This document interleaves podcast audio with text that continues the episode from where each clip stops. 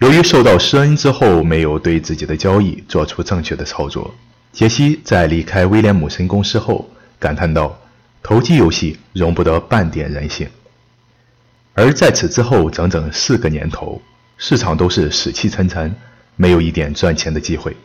在此期间，杰西也尝试在其他的公司做交易，但是无论到哪儿都会赔钱。极其想要翻身的欲望已经打乱了杰西的心智。不断的在信任自己的经纪行那里赊账，竟欠下了一百多万美元的债务。问题并不是出自杰西对于市场的判断，而是在这四年中，市场没有给一丁点儿的赚钱机会。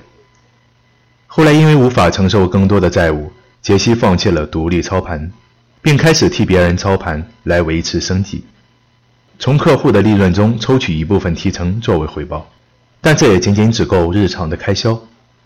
想要还清欠款，还需要自己独立交易，在市场中取得盈利。随着债务的问题无法解决，杰西也慢慢变得急躁起来。多数债主对于自己是信任的，但其中有两位由于对杰西的不了解，始终苦苦相逼。我们都知道，交易是最考验人心的，容不得有一丝马虎。没有心理负担的交易，才会有机会在市场中盈利。所以，杰西如果继续这么忧心忡忡下去，就很难改变现状，而他心中也非常清楚，没有本金也就永远无法东山再起，所以只能宣告破产，全身心的去做交易。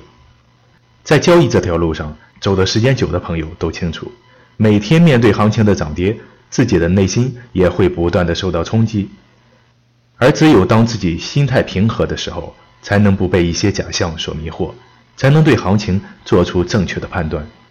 而我们的世界里不只有交易，还有很多的生活琐事围绕着自己，所以内心平静是非常珍贵的状态。但如果想要在市场中取得收获，就必须做到心无旁骛，至少不要被市场以外的事物影响到。所以我非常赞同这么一句话：交易的过程也是修心的过程。没有债务缠身的杰西找到了威廉姆森，告诉他自己需要帮助。在取得购买五百股权限后，开始了对整体市场形势的全面研究。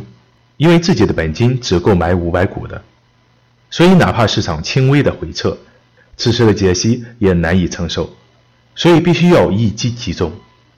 为了防范自己忍不住进场，杰西离开了威廉姆森公司，去了别的会员公司研读报价带。在众多股票中，杰西最看好伯利恒钢铁股，并且坚信这只股票一定会上涨。但这是一次谨慎的操作，所以杰西决定等它超过面值一百元的时候出手。根据杰西的经验，股票在突破整数关口的时候，往往能再猛涨三十到五十个点。虽然伯利恒每上涨一个点，杰西就会少赚五百美元，但是他依旧忍住了。在等了六周后，当价格突破九十八美元的时候，杰西意识到机会来了，他直接去了威廉姆森公司，买下了五百股伯利恒钢铁。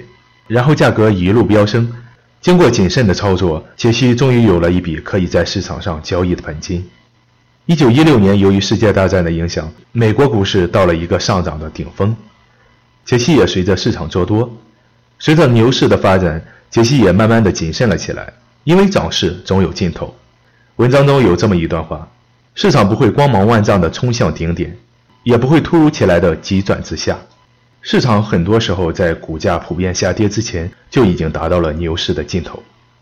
杰西注意到有几只领涨股开始停止了上涨，并且开始下跌了几个点。杰西对于这种股票开始布局空单，而新的领涨股则依旧做多。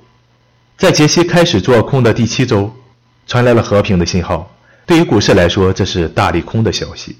消息一出，股市应声暴跌。杰西再次取得大收获。最终净赚三百万美元，还清了债务之后，杰西拿出了一笔备用金，防止自己再次陷入尴尬的境地。由多头转向空头，杰西在这次的交易中把握得很好。